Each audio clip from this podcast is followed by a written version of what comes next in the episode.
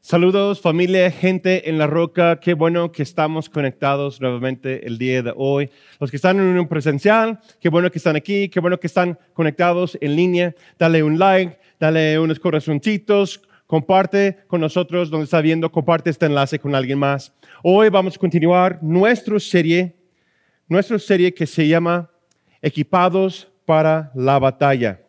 Equipados para la batalla. Estamos viendo que nuestro anhelo este año es no solamente experimentar la gloria de Dios, pero vivir en la gloria de Dios. Estamos viendo que en Apocalipsis hay cuatro criaturas que yo creo que manifiesta o muestra características de Jesús, pero también cuáles son los fundamentos para la iglesia cristiana.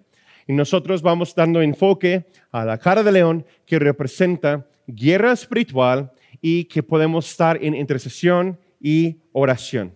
Una nota, quiero que, que tomen en cuenta lo que está pasando en nuestra iglesia. Mañana continuamos con los 21 días de oración. Yo espero que están conectados. Yo sé que algunos de ustedes están conectados, pero no todos. Yo sé que, algunos de ustedes están un poquito atrasados. Está bien, pero yo les invito que, que actívense en el reino de los cielos en la oración. Y también el sábado 22 de octubre, en la noche, vamos a tener noche de intercesión y adoración. Vamos a tener noche de intercesión y adoración. La semana pasada aprendimos de cómo podemos conocer nuestro enemigo, cómo podemos eh, estar enterados de lo que Él está haciendo y vamos no dando alabanza a Él, pero tenemos que entender cómo obra para que no caemos en sus artemanias, como dice la palabra, caemos en, en sus, sus trampas. Pero también yo creo que la palabra de Dios nos enseña que hay ciertas cosas a nuestra disposición que tenemos que activar. La guerra espiritual es de defender y atacar. En unos momentos voy a hablar más acerca de eso. Pero para saber cómo hacer guerra necesitamos dos cosas. Necesitamos uno, necesitamos saber cuáles son las armas que Dios tiene disponible para nosotros. Y número dos, necesitamos saber cómo usarlas, levantarlas y activarnos con ellas. ¿Sí? Muchas personas, tristemente, conocen de las armas o conocen de la palabra, conocen de Dios, pero se quedan ahí, ¿sí? Conocen de Dios y, están en la oración o oran cada vez, eh, cada vez en cuando, o solamente una oración de salvación y creen que eso basta. Ahí solamente es el principio. Entonces, esta semana quiero compartir con ustedes cómo podemos nosotros construir nuestro arsenal. Órale, ¿sí? Tú y yo tenemos armas que tenemos que saber que existen y también tomarlas, usarlas, activarnos con ellas. ¿Sí? ¿Por qué? Necesitamos saber cómo usarlas y levantarlas y caminar con ellas. ¿Por qué?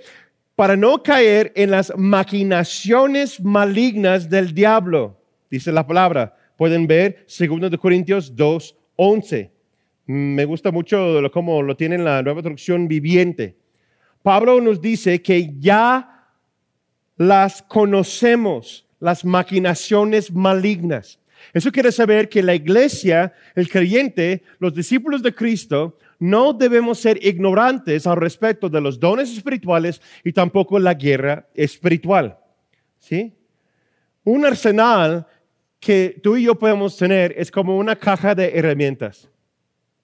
Yo crecí en, en en el ambiente de carpintería, construcción y todo eso. Mi, tío es carpintero o era carpintero, eh, mi abuelo también, plomero, carpintero. Todo de lo que hacemos en la construcción me enseñó mi abuelo. Cómo poner tabla roca, plomería. No me gusta mucho la plomería, pero sí, sí sé más o menos cómo es, la eh, electricidad, etc. Y un buen arsenal es como una caja de herramientas. ¿sí? Yo recuerdo que, que mi abuelo enseñó él nunca tuvo hijo varón, tres hijas. Entonces, yo, siendo el primogénito, el primer nieto, y, nieto varón, y mi hermano también, fuimos como sus dos hijos varones y nos enseñó muchas cosas, ¿verdad?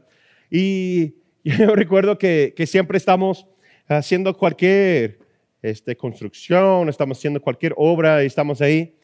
Y tú sabes bien, a, esos momentos que, literalmente estamos abajo de la casa y un pasillo y estamos ahí apretados y tienes poquito espacio y hay ciertas, ciertas cosas que tienes que agarrar el tornillo, la tuerca y eso, y pásame la llave así, y no tienes mucho ah, movimiento. Yo me recuerdo que mi abuelo siempre me pedía que, que, yo voy con él, porque en una ocasión estábamos y se metió mi hermano con él, y dice mi abuelo, que tiene una, una tuerca en su boca y otra el tornillo, y, y, eh, y ahí, la herramienta ahí eh, está moviendo, y dice, le dice a mi hermano, agárralo ahí y no lo sueltes, no te muevas, voy por la llave. Mi hermano agarra las piezas, todo bien armado, ahí abajo de, eh, de este pasillo donde está el tractor y las piezas ahí, la agarra ahí, mi abuelo va por la llave, mi hermano se pone bien nervioso, si tú no lo hagas, no te muevas, no hagas eso, no te ríes. Pues, ¿cuál es la primera cosa que hace? Pues se ríe, se mueve, y siempre, siempre lo hace mal, en ese sentido, cuando siente nervioso. Entonces él empieza a temblar, así las piezas y se cae todo, ¿no? Yo me recuerdo que una vez estamos allá lejos en el campo y, y se cae, algo pasa al motor del tractor y la llanta y demás. Y bajamos y mi abuelo ahí está abajo y dice, falta el, tal llave, ¿no? Herramienta, falta tal llave. Digo, ¿dónde está?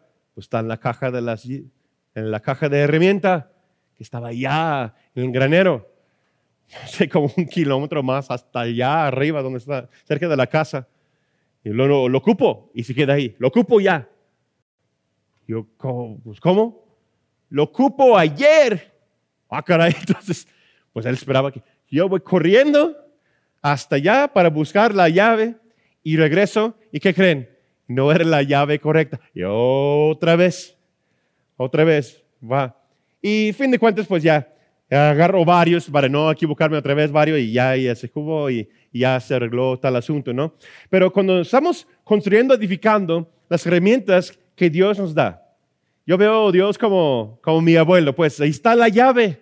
¿Dónde? Pues ahí está la caja de herramienta en tu arsenal, ya lo tienes. Tienes que ir por ella, activarte, ir a agarrarlo y utilizarlo. ¿Sí? Segundo de Corintios 10, versículo 4 dice, las armas con las que luchamos no son las de este mundo, si las poderosas armas de Dios capaces de destruir fortalezas. Hay fortalezas que existen, lo mencioné la semana pasada, que se llama potestades, ¿sí? Espíritus malignos. Esas cosas existen en nuestra región. Toma, ellos toman control de ciertas regiones celestiales y la iglesia tiene que activarse utilizando y luchar con las armas que no son de este mundo, está en nuestro arsenal espiritual. Dios los tiene dispuestos, disponibles para nosotros, pero no se va a arreglar la llanta, el motor, el tractor allá en el campo, sino vamos al arsenal, vamos al lugar, sacamos lo que ocupamos, la llave, por decir que ocupamos, la herramienta, la arma que necesito y lo llevo al campo de batalla. Muchos cristianos hoy día, tristemente, tienen su arsenal cerrado, lleno de polvo, hoy escondido hasta atrás, no lo ocupan. Y Dios quiere que hoy nos activamos y estamos conscientes de que sí existe esas armas, lo cual que Dios tiene en nuestra disponibilidad. No solamente conocer que existe, sino ir, tomarlos y activarnos en ellos para hacer frente al diablo. Estamos hablando de la guerra espiritual. Como les dije la semana pasada, tu enemigo no va a parar. Solamente cuando Cristo Jesús viene con todo poder y gloria o cuando el cristiano con la autoridad de Cristo lo hace frente y lo frena y va batallando en contra los espíritus malignos. Entonces, ¿cuáles son las armas disponibles para ti? ¿Sí?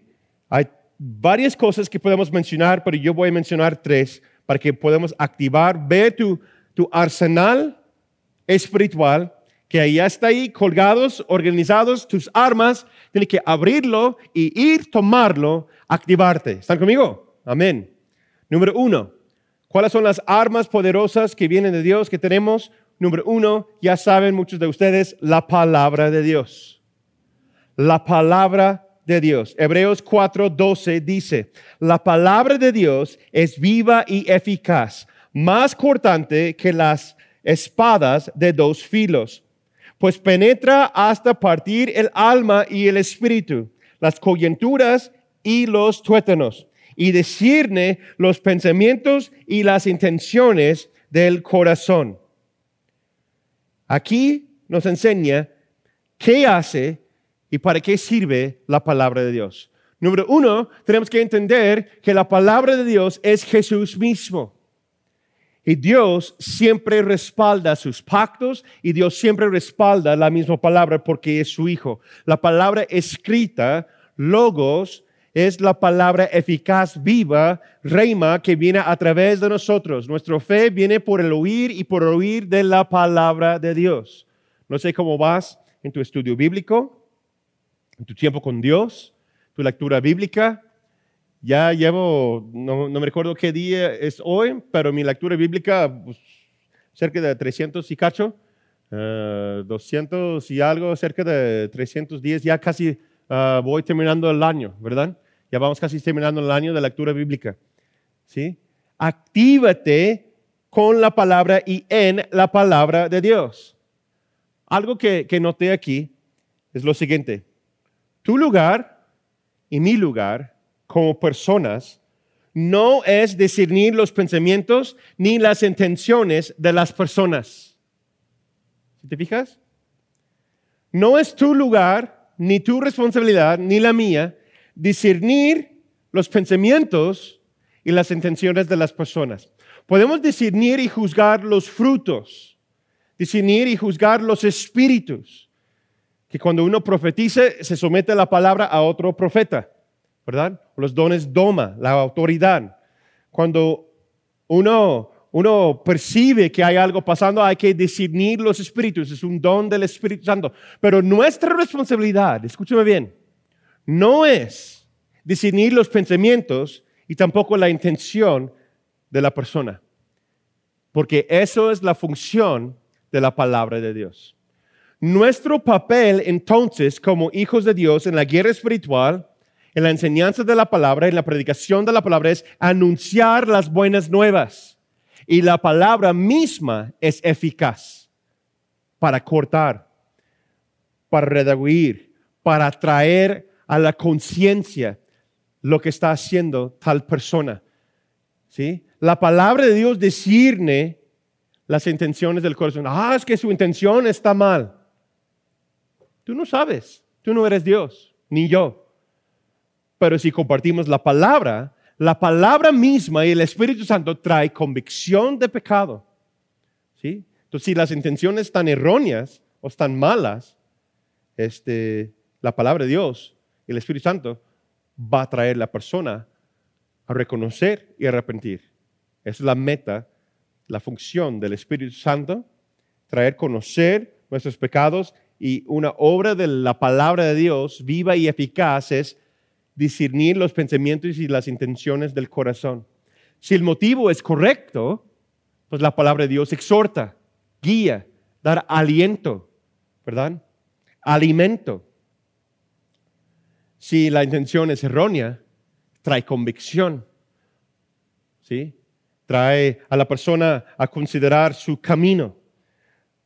Pero para llegar a eso, necesitas, necesito pasar tiempo en la palabra de Dios. Les pregunto entonces, lo repito, ¿cuánto tiempo pasas en la palabra? ¿Cuántos versículos de la, palabra de la Biblia tienes memorizado? Estaba compartiendo con mi hija el otro día. Digo, oye, ¿y, qué tipo de chavo te va a gustar? ¿Qué, ¿Qué, tipo de muchacho es digno de ti? Como le dije. No, pues no sé. Ahí ven, sencilla, ¿no? No, pues no sé, no pienso en eso. Y le dije, pues tienes que saber algo. Uno, tiene que estar bien fuerte el joven, o saber bien, bien, bien algo, así ser maestro de guitarra, un instrumento, cantar, no sé, maestro de un arte eh, marcial, tener una cinta negra o algo así, porque si tiene que desfiar conmigo y con tu hermano. ¿Sí? Ahí está el desafío y así el logro. Y además, número dos, tiene que tener más versículos memorizados que tú. Y ahí dice, no, pues ya valió. que pues, muchachos, a ver, pues. El punto es, bueno, porque mis hijos y mi hija tienen muchos versículos memorizados, ¿verdad? La palabra de Dios es viva y eficaz, pero si no paso tiempo con ello, no voy a acercarme a Dios. No estoy utilizando correctamente las armas que Dios tiene a mi disposición. Número dos, la sabiduría. La sabiduría. Eclesiastés 9, 18. Es mejor tener sabiduría que armas de guerra, pero no, pero un solo pecador puede destruir muchas cosas buenas. Es mejor tener sabiduría que muchas armas de guerra. O que eso no es una lección para las naciones de hoy día, ¿no? Todos buscan quién tiene más misiles, quién tiene más bombas, quién tiene más poder, quién tiene más así, así, esa. Dice aquí, la sabiduría. Es mejor tener sabiduría que cualquier arma de guerra. La sabiduría es una arma distinta, porque, porque si tenemos sabiduría podemos entrar eficazmente a destruir fortalezas en las naciones donde estamos caminando, en los lugares donde estamos caminando, con los incrédulos, con las personas que deseamos alcanzar. Tienes que tener sabiduría y también eh, palabra de ciencia, discernimiento de espíritus para penetrar y llegar, saber qué demonio, cuál es la potestad que está gobernando en cierto lugar. Para atacarlo adecuadamente requiere sabiduría. Si vamos a orar, tenemos que orar sabiamente. Como les dije la semana pasada, no estamos lanzando flechas al aire. El Espíritu Santo nos va a revelar cuáles son los espíritus que gobiernen, los espíritus incluso familiares, los vicios, por qué existen los pensamientos erróneos, porque hay esas cadenas, esas secuencias que vienen desde nuestros antepasados, no que cargamos con los pecados de nuestros antepasados, pero hay maldiciones que, que están ahí dando influencia a las decisiones que tú y yo tomamos. Requiere sabiduría para saber cuáles son, para saber cómo orar, para liberarnos, atar y liberar las cosas como Dios quiere aquí en la tierra. Yo vi eso y mi esposa lo vimos, lo vimos eficazmente actualmente con el apóstol Sara, la pastora Sara. Cuando fuimos allá en Indonesia, estábamos platicando con ella en privado, decimos, eh, le preguntamos, este, hay lugares donde las personas mueren por su fe, ¿no es cierto? Y dice, sí, yo conozco pastores que han muerto. Y dijo, y, personas en, en tu organización que has mandado han, convertido en mártires. En nuestro grupo, dice ella, no, no, no, no, no, porque nosotros somos sabios. Eso me sorprendió, eso me impactó. Dice, no, nosotros no vamos así nada más a anunciar para que se muere. Hay personas que hacen eso, pero si somos sabios, tenemos que saber, ser bien sabios y saber cómo obrar y hacer las cosas para que no, no nos maten. También lo vimos en Cuba, ¿verdad? Hay que ser muy sabios de cómo tener culto general, reunión público, porque ahí es ilegal, todo es ilegal en Cuba. Pero hay hermanos que, que la iglesia tiene que ser muy sabio de cómo orar, cómo hacer las cosas para llamar la atención sin llamar la atención. La sabiduría es una arma que tú y yo necesitamos. Número tres, un gran alabanza. Hay una diferencia entre adoración, alabanza y gran alabanza. ¿Sí? Ahorita les voy a explicar cuál es la diferencia. Primero vamos a leer Salmo 149, versículo 6. Que exalten a Dios a voz en cuello, mientras agitan en sus manos las espadas. Se está hablando que, que los hombres tienen su armadura, tienen sus armas, pero antes de eso, que levanta y exaltan a Dios, o sea, alabanzas de voz en cuello. La palabra aquí es romea. Romea. Y es hebreo, significa, en inglés es high praise, en español quiere decir grandes alabanzas. Es ese sentido que es como un grito de júbilo, un grito de guerra, un clamor a Dios No solamente un clamor que me ayuda a Dios, no, es una declaración que Él es rey, que Él tiene nombre sobre todo nombre, que Él es todopoderoso. Es esa alabanza que sea una declaración, que sea una palabra eh, predicada, que sea una, una canción. Pero es ese de, de, voz en cuello que tú gritas. No voy a gritar ahorita, si no se truena los micrófonos, ¿verdad? Pero es que tú gritas y, y con todo tu alma, con todo tu ser, tú declaras quién es Él. Es una arma poderosa. Hay momentos en que la oración básica, por decirlo así, no funciona. Entiéndeme bien, que no, rompe, que no penetra la situación. Hay cargas que tú tienes que solamente a través de voz en cuello, gran alabanza, declarar quién es Él, que ese espíritu se va. Recuerdo en los primeros años, y yo no tengo pena a, hacerlo, o incluso hoy día, yo grito, yo, yo, recuerdo los primeros años que estamos en la iglesia, estamos lanzando la iglesia, y si vamos caminando así, y hay ese como atadura en ti y la gente no viene y hay esa apatía, ese, ese espíritu que, ah, pues todo está bien, como sea. Y es esa carga en uno que dices, ya, algo tiene que cambiar. Yo me recuerdo un tiempo que, que estábamos en un evento. Yo grito así, brinco y salto y digo, tú eres Señor Jesús. Tú eres Señor Jesús y se rompe en uno mismo tu espíritu en los cielos y la gloria de Dios viene. Y como en la historia de, Jesús cuando va entrando a Jerusalén, gritan, Hosana, Hosana, Hosana, y, unas personas molestos se acercan y dicen, ¿no puedes callar tus discípulos? Y él dice, si ellos no gritan y si no lo digan, las mismas piedras se van a gritar. Es lo que quiere decir la alabanza digno de su nombre. Si eh, vemos esa palabra y vamos aún más profundo, la palabra de eso que es la alabanza que trae a Dios cualquier situación.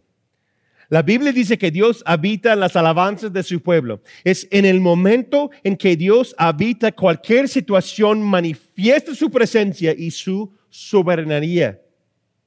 Así la situación contraria dará paso a que se manifiesta la gloria de Dios. Y como viene por el Espíritu, el clamor, la declaración del guerrero y la guerrera de Dios. Son armas que Dios nos ha dado, como mencioné, gritos de júbilo, declaraciones del nombre de Jesús, que tú eres el Señor, profetizar y declarar. Cuando estamos en guerra, necesitamos reponer las municiones. Cuando estás en una guerra no puedes dar 100% todo el tiempo. Es imposible. Por eso necesitas tomar un lugar, estar seguro que alguien tiene tu espada, tu espalda, bueno, tu espalda con una espada, ¿verdad? Que alguien está ahí cuidando y ellos avancen, tú puedes retroceder un paso atrás, descansar. Necesitas un lugar para descansar eh, reagruparse y respirar. ¿sí? Eso es necesario también en la guerra. Eso puede ser tu casa, tu grupo entre semana y sobre todo tu iglesia. Entonces yo quiero que, que yo siempre he visto la iglesia de esa forma y quiero invitarles que, que vean la iglesia de esa forma y los grupos en casa de esa forma. Tu propia casa, convertirlo en un santuario. Un santuario es un lugar donde la gloria de Dios reside y es un lugar de paz. ¿sí? Allá en el mundo, allá en el trabajo, ahí afuera, es, está la guerra. Necesitas un lugar de descanso, necesitas un lugar de refrigerio. ¿sí? No puedes dar o usar lo que no tienes. Ahora quiero enfocar en los últimos momentos que tenemos el día de hoy de cómo podemos utilizar esas armas. Pablo nos enseña que la integridad del guerrero, si estudiamos 2 Corintios 6, 3 al 12, estudia 2 Corintios 6, 3 al 12, Pablo habla acerca de los apóstoles, de sí mismo, de los pastores, de los líderes y la integridad de ellos. ¿sí? usando su vida y los demás otros apóstoles como un ejemplo. Y pidiendo a la iglesia, así como un ruego, después, que la iglesia haga lo mismo que ellos, que sean íntegros en cada momento, listos en cada tiempo. Y vamos a ver lo que dice en versículo 7. ¿sí? Vamos a enfocarnos en versículo 7. Dice Pablo, 2 Corintios 6, versículo 7, con fidelidad predicamos la verdad. El poder de Dios actúa en nosotros. Usamos las armas de la justicia con la mano derecha para atacar y con la izquierda para defender. Ahí es clave. Usamos las armas de la justicia. ¿Cuál justicia? La justicia de Dios, el reino de Dios. Primera, eh, primeramente el reino de Dios y su justicia y todo lo demás será añadido. Nosotros estamos llamados a caminar en espíritu y en verdad. Seamos adoradores de espíritu y en verdad. No caminamos conforme a lo que vemos en lo natural, sino lo que se ve en lo sobrenatural. Y no hacemos algo lo cual que no vemos al Padre o el Espíritu Santo, Jesús, que nos llama a hacer. Tenemos que utilizar nuestras armas con mano izquierda y mano derecha.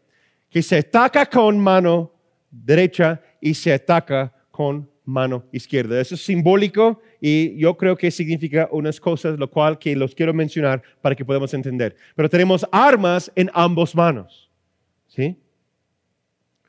Usando tus armas, o sea, yo creo que son las llaves del reino. ¿Sí?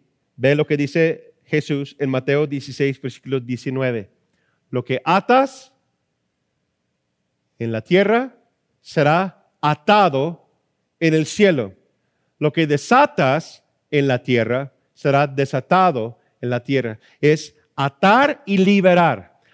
Atamos espíritus malignos con la autoridad de Jesucristo en oración, en guerra espiritual, en intercesión y liberamos y declaramos el poder del Espíritu Santo para que gobierne en esos lugares.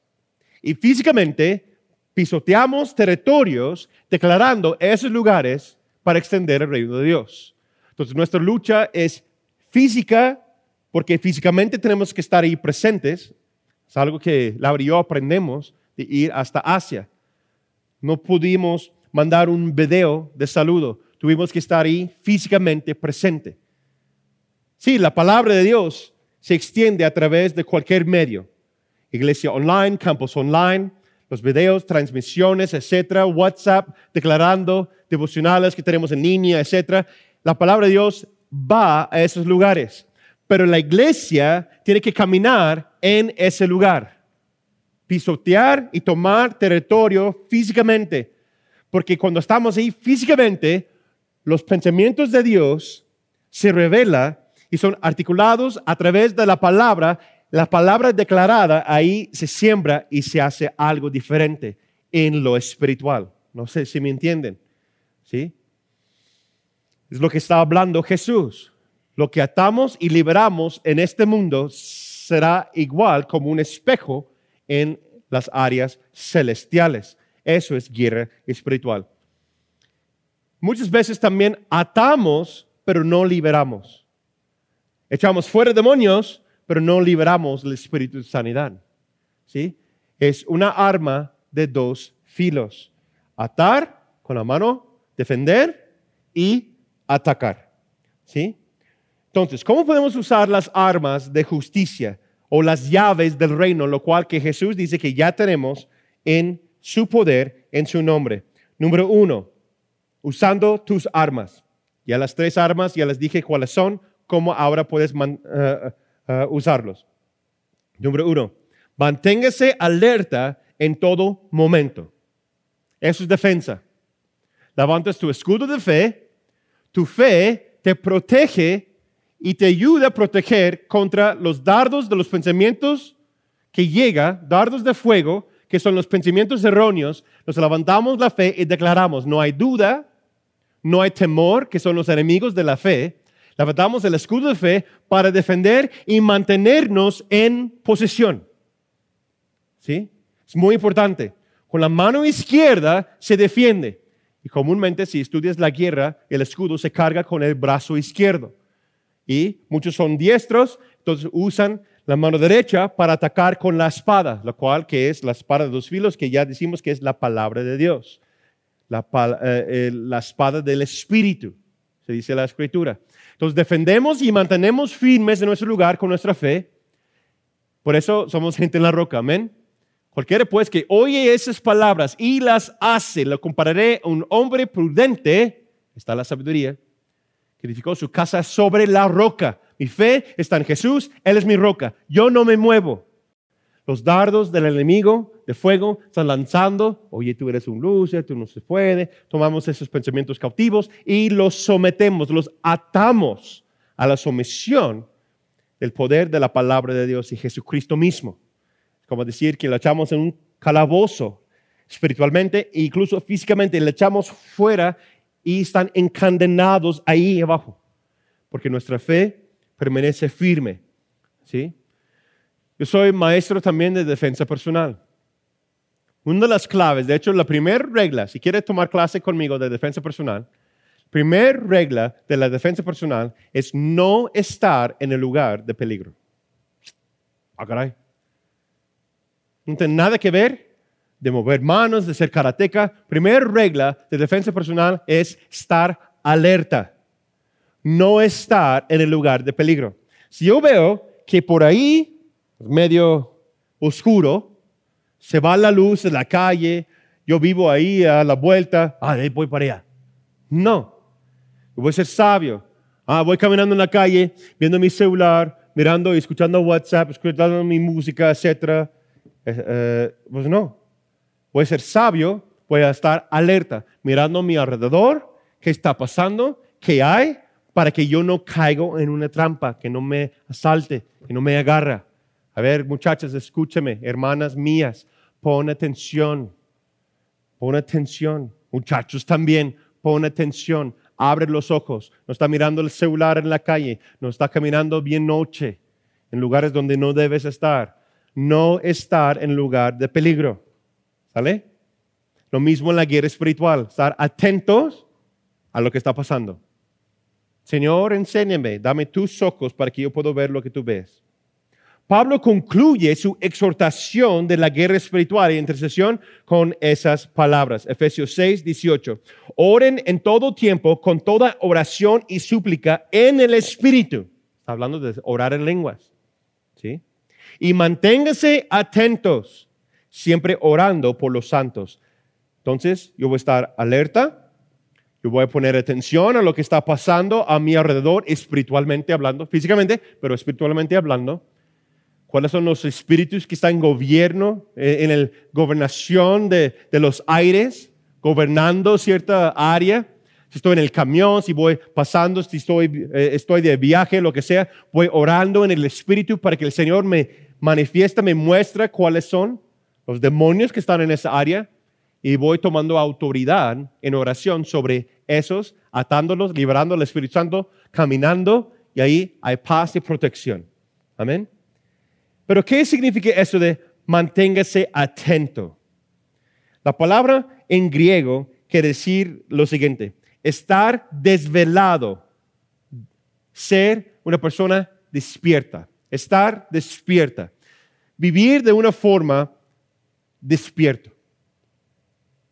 Si más profundo, vamos a esa palabra, es ejercer una vigilancia constante sobre algo. Y lo utiliza el diccionario bíblico como un pastor cuidando ovejas, o sea, un pastor de campo. Estás ahí, arriba, en un, un, monte, justo, un poquito más arriba, más alto donde están las ovejas, para que tenga ventaja, ojo abierto para vigilar. ¿sí? El Antiguo Testamento también por eso tenían los torres de vigilancia más arriba. Hoy día la policía tiene esas como tipo grúas, esas cosas que se elevan para que, para que pueda ver el, estacionamiento completo, etcétera, de un centro comercial, etcétera, ¿no? E, eso es lo que quiere decir, que estoy elevado a una cierta posición para que yo pueda mirar y vigilar cuidadosamente. Lo que quiere decir esa palabra, manténgase alertos, ¿Por qué? Porque el espíritu de apatía, apatía es este, ese cansancio espiritual, mental, emocional que dice, ah, no voy a orar, pues Dios ve mi corazón, todo está bien, eh, todo está bien. Ahorita voy a leer, sí, lee la palabra, sí, dice el pastor. Ese espíritu está atacando nuestra generación, está atacando la iglesia cristiana. Tristemente, muchos cristianos, muchos creyentes están viviendo bajo la influencia de apatía y no la guerra espiritual. La mentalidad que todo va bien, todo está bien, eso es el espíritu de apatía y va en contra el reino de los cielos. De hecho, es la diferencia de, trigo y cizaña. La cizaña crezca junto con el trigo y se siembra de una cierta forma igual, pero un fruto de cizaña, si, si lo masticas o, si está molido y lo consumes, trae un uh, lethargic, Un, espíritu de, carga, de, de pereza, de flojera. Hay muchos hoy día, tristemente, en la iglesia cristiana que están comiendo esos granos de, de cizaña. Perdón. Dice Jesús, levanta los ojos y mira, la cosecha está lista. En otras palabras, está diciendo, el reino de Dios ya está. Está aquí, hay necesidad, actívate y camina. Cuando empiezas a tener pleitos en tu casa, cuando empiezas a tener discusiones fuertes y, roces con tus trabajadores o en el, el trabajo, etc., ¿qué quiere decir? ¿Qué quiere decir? Que estás más enfocado en lo tuyo que en lo del reino. Porque cuando estoy orando por alguien más, yo, mi enfoque no es para mí. Estoy más interesado a lo que está pasando a los demás y no tanto lo que pasa a mí. Número dos, ora en contra las maquinaciones del diablo. Eso ahora estamos hablando de atacar con la palabra, atacar con mano derecha. Satanás empodera y da forma al los sistemas de valores, instituciones, organizaciones, movimientos filosóficos, sistemas políticos, sociales y económicos del mundo. Satanás establece sus objetivos y luego utiliza y explota los medios más efectivos, evitando todos los obstáculos para alcanzar sus fines diabólicos. Él tiene un plan, como vimos la semana pasada, Él es organizado, tiene un plan. Entonces, Él evita, quiere evitar obstáculos. ¿Cuál es nuestro papel? Poner obstáculos al diablo. Poner tropiezo a Satanás. No al hermano, a Satanás. Cuando estamos activamente en guerra espiritual, en intercesión, en oración, utilizando las armas de Dios, vamos a orar en contra de las maquinaciones de Dios y la iglesia va a avanzar, el reino de Dios va a avanzar, pone tropiezos a Satanás, se frustra más, se enoja más, pero después lo debilitamos con la palabra y la presencia de Dios, la gloria de Dios, Él tiene que salir, no puede estar presente y así va cancelando sus planes. Amén. Tenemos que estar activos en la oración. Y número tres, ora para que el Evangelio prevalezca. La palabra de Dios nunca regresa en vano. Entonces, cuando nosotros anunciamos la palabra de Dios, ve lo que dice Isaías 55, versículo 11. Cuando estamos anunciando, declarando con nuestra boca, levantando grandes alabanzas, predicando la palabra, compartiendo las buenas nuevas, el reino de las tinieblas no puede estar presente y el reino de los cielos va avanzando. El Evangelio va siendo sembrado en más corazones. Son los hijos de Dios que tienen que anunciarla, declararla y, y anunciar, declarar las bondades de Dios. Predicar la salvación de Jesucristo. Y tenemos que orar que sigue avanzando, sino los cuervos y los espinos, los cuervos pueden llegar, que son demonios, espíritus malignos, pueden llegar y robar la semilla que fue sembrado. Y los espinos, las circunstancias de la vida, se puede ahogar la fe. Estudia lo que dice Mateo 13, 3 al 23, las parábolas de Jesús. Entonces, oramos en contra de los cuervos, los espíritus malignos, la duda, que quiere entrar y robar y quitar la semilla que fue predicada o sembrada. Es la oración que lo cubre, que lo protege, para que la semilla agarre raíz en el corazón y nace la salvación y discípulos nuevos. Amén.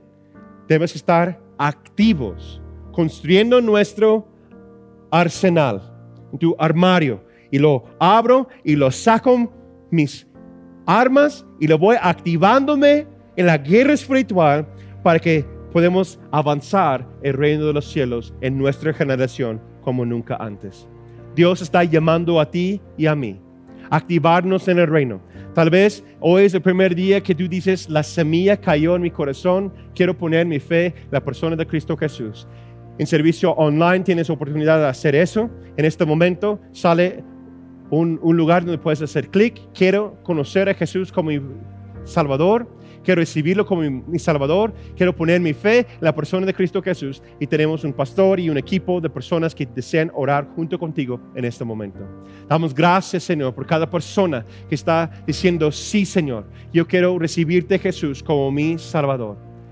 Hay otras personas que han declarado su fe en Jesús, pero Dios está diciéndote hoy, tu circunstancia está ahogándote. Tienes que romper con la palabra de Dios. Tienes que atacar esos espíritus malignos levantando tu escudo en defensa, tu escudo de fe, apagar los, las, la duda, apagar las, los dardos de fuego del enemigo echar fuera esos pensamientos malos, someterlo a Jesucristo y poner tu fe nuevamente en la persona de Jesús. Y Dios está diciéndote hoy, tal vez tienes que llegar a un punto a levantar gran alabanza declarar, enunciar, decir en tus redes sociales, con tu boca sobre todo, en tu corazón, que Jesús es el Rey de Reyes, Señor de Señores. Pase lo que pase, Él está sentado a la diestra del Padre. Mi fe está en Él. Yo no voy atrás, yo voy a estar aquí y yo voy a avanzar en el nombre precioso de Cristo Jesús. Él te bautice con poder que viene de lo más alto a través de su sacrificio en la cruz. Decimos gracias, Señor. Gracias, Señor Jesucristo, que tú eres Rey de Reyes, Señor de Señores. Y, doy gracias, Señor, por aquellas personas que están recibiéndote como Salvador el día de hoy. Doy gracias, Señor, por mis hermanos que están avanzando y declarando gran alabanza en ese momento conmigo, diciendo que tú eres Rey de mi circunstancia. Tú eres rey de mis finanzas. Tú eres rey de mi matrimonio. Tú eres rey, Señor, de mi propia casa, de mis hijos. Tú eres rey, Señor, de mi salud. Yo declaro, Señor, que tú tienes dominio y poder sobre cada área de mi vida. Decláralo, hermano. Dar gran alabanza al Señor. Damos gracias, Señor, porque estás levantando tu iglesia hoy. Que podemos hacer conexión con esta cara de león. Que, que el león de Judá se levanta en nosotros, ese espíritu de guerreros y guerreras y no nos echamos para atrás. Caminamos con una unción distinta, recibiendo refrigerio en nuestra iglesia el día de hoy para salir a este campo de batalla que es una guerra espiritual. Las personas no son mi enemigo, pero si no voy atacando con el amor de Cristo Jesús, con la palabra de esperanza y el evangelio de las buenas nuevas. En el nombre precioso de Cristo Jesús oramos. Decimos amén, amén. Que Dios les bendiga, que tengan una excelente semana.